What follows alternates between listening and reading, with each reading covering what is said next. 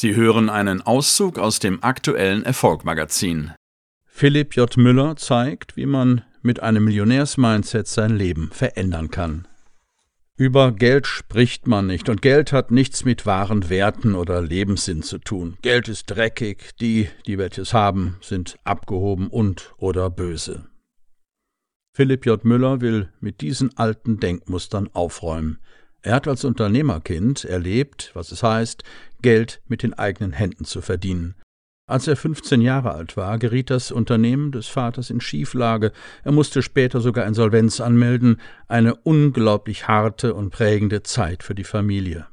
Ich lernte, was es für eine Familie für einen Stress bedeutet, wenn finanzieller Notstand herrscht, erinnert er sich den Vater trotz Krankheit hart arbeiten zu sehen, um die Familie durchzubringen und selbst mit auf dem Bau anzupacken, ließ in Philipp J. Müller den Entschluss reifen, immer genug Geld verdienen zu wollen, um sich und seiner Familie das tägliche Brot und ein schönes Leben zu sichern.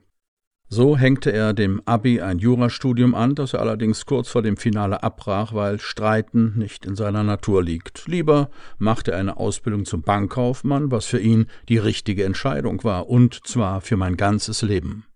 Dabei kam ihm neben seinem Fleiß seine Erziehung zugute. Wir durften nicht lügen, nie. Mein Vater hat es uns verboten, anderen die Schuld zu geben. Bei uns galt immer, fege vor deiner eigenen Haustür. Er stieg schnell auf und wurde nach wenigen Wochen schon von der Abteilung Vermögensberatung um Rat gefragt. Kurze Zeit später wurde er noch als Auszubildender von der Bank wegempfohlen und bekam die Chance auf einen Quereinstieg für angehende Standortleiter.